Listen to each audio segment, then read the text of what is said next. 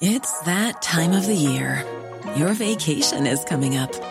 You can already hear the beach waves, feel the warm breeze, relax, and think about work.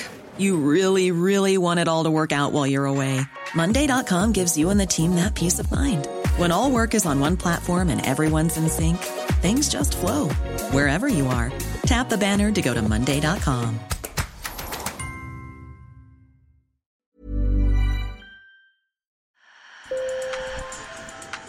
Bonjour. Hello. Hola. Marhaba bikoum. Sur le fil, Le podcast d'actu de l'AFP. des nouvelles choisies pour vous sur notre fil info. Aux États-Unis, près de 11 millions d'immigrés vivent en situation irrégulière. C'est le cas de Gabriel Hernandez, qui est entré clandestinement aux États-Unis dans les années 90 et a laissé derrière lui ses deux parents. Son père, Esteban Hernandez, a aujourd'hui 74 ans et sa mère, Irene Galicia, en a 80. Ils ne se sont pas vus depuis 25 ans. Mais grâce à une organisation humanitaire, cette famille va être réunie le temps de quelques semaines. Un sujet réalisé par Tom Malky. Sur le fil. Mon collègue José Osorio a visité chez eux les parents de Gabriel Hernandez. Il les a rencontrés dans le village de Tetelcingo, à une centaine de kilomètres au sud de Mexico City. Il s'est marié, il est parti et il n'est plus jamais revenu. Vous venez d'entendre Esteban, le père de Gabriel, à deux jours du départ. Eh bien, je vais être heureux parce que je vais le voir. Et peut-être qu'il sera heureux de nous voir aussi. Depuis son départ à 18 ans et son mariage, Gabriel a eu quatre enfants.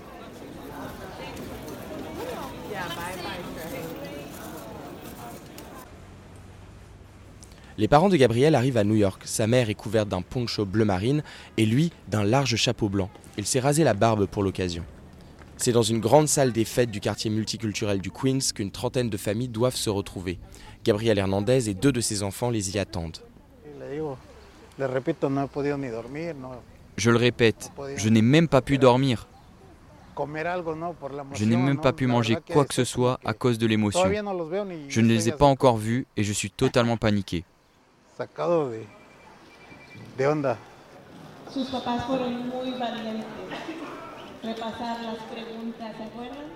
Une à une, les familles sont appelées au micro pour se retrouver. Quand vient le tour des Hernandez, Irene Galicia reconnaît immédiatement son fils. Il fait désormais deux fois sa taille, elle l'enlace en tremblant.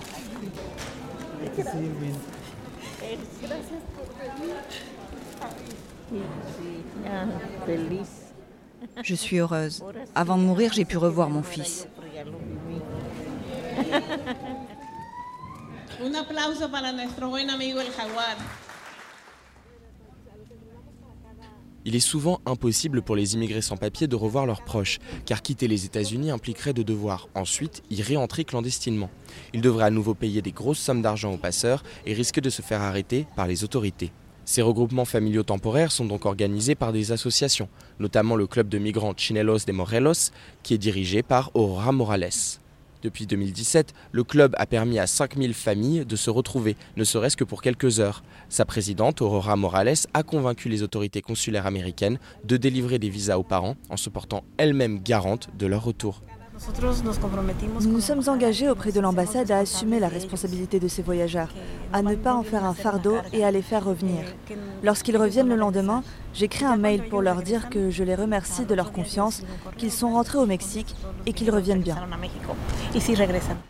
La journaliste Anna Fernandez était présente à New York lors de ces retrouvailles. Elle explique comment les immigrés clandestins peuvent vivre aux États-Unis aujourd'hui sans être trop inquiétés. Bon, il y a une sorte de status quo pour les gens, les indocumentés qui vivent, qui vivent aux États-Unis. Ces gens travaillent, ces gens vivent ici, forment des familles, euh, achètent des maisons, payent leurs impôts.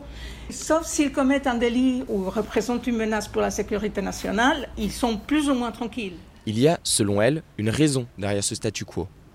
Ici, il faut rappeler que ces gens, ils font un travail essentiel. On l'a vu pendant la pandémie, ils font les travaux les plus euh, pénibles euh, la plupart des fois.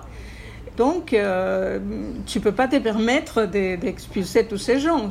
C'est-à-dire, euh, en étant américain, tu dépends de ces gens pour qu'ils te gardent tes enfants, pour qu'ils fassent le ménage à la maison. Tu manges parce que, dans les supermarchés parce que c'est plein d'immigrés. La plupart, j'imagine, qui sont euh, indocumentés. Ils travaillent partout. Et sans eux, les pays s'arrêtent.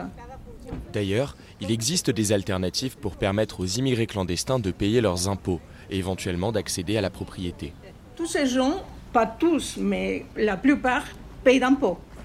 Ils n'ont pas les Social Security Number, que c'est comme la, ton identité pour faire euh, absolument tout dans ces pays, mais ils ont un autre euh, numéro qui s'appelle Individual Taxpayer Identification Number, si tu as ces numéros qui te l'accorde son problème, ben voilà, tu es sauvé, tu peux acheter, euh, tu peux vendre. Et surtout aussi, il faut trouver euh, une banque qui t'accorde un, prêt sans problème. Parfois, c'est vrai que c'est euh, un peu plus onéreux que dans des circonstances normales, à cause des risques qu'ils prennent, pour ainsi dire.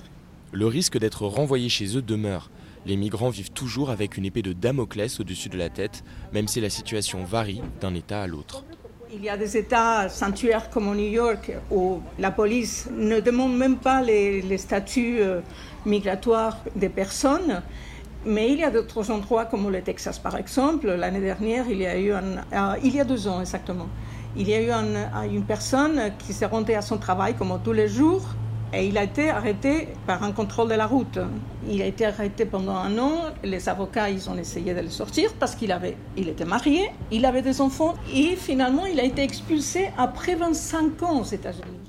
Pour Anna Fernandez, ces clandestins n'ont droit à aucun écart. Tu ne peux pas, disons, te permettre de, de, vivre une vie euh, avec une certaine normalité. Il faut éviter d'avoir un accident de la route.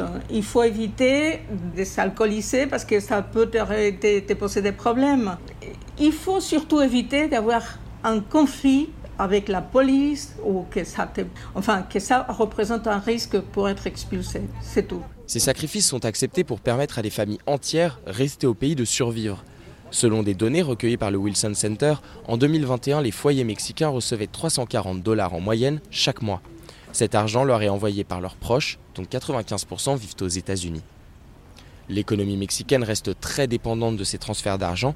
Ils représentent désormais 4,3% du PIB d'après la Banque mondiale, un chiffre qui a doublé en 10 ans. Sur le fil revient demain. Merci aux journalistes sur le terrain, Anna Fernandez, Céline Gesseret et José Osorio. Je suis Tom Malky. Si vous avez aimé cet épisode, parlez-en autour de vous et surtout, n'oubliez pas de vous abonner.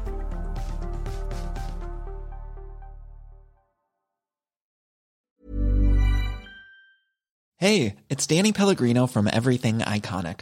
Ready to upgrade your style game without blowing your budget? Check out Quince. They've got all the good stuff, shirts and polos, activewear and fine leather goods, all at 50 to 80% less than other high-end brands.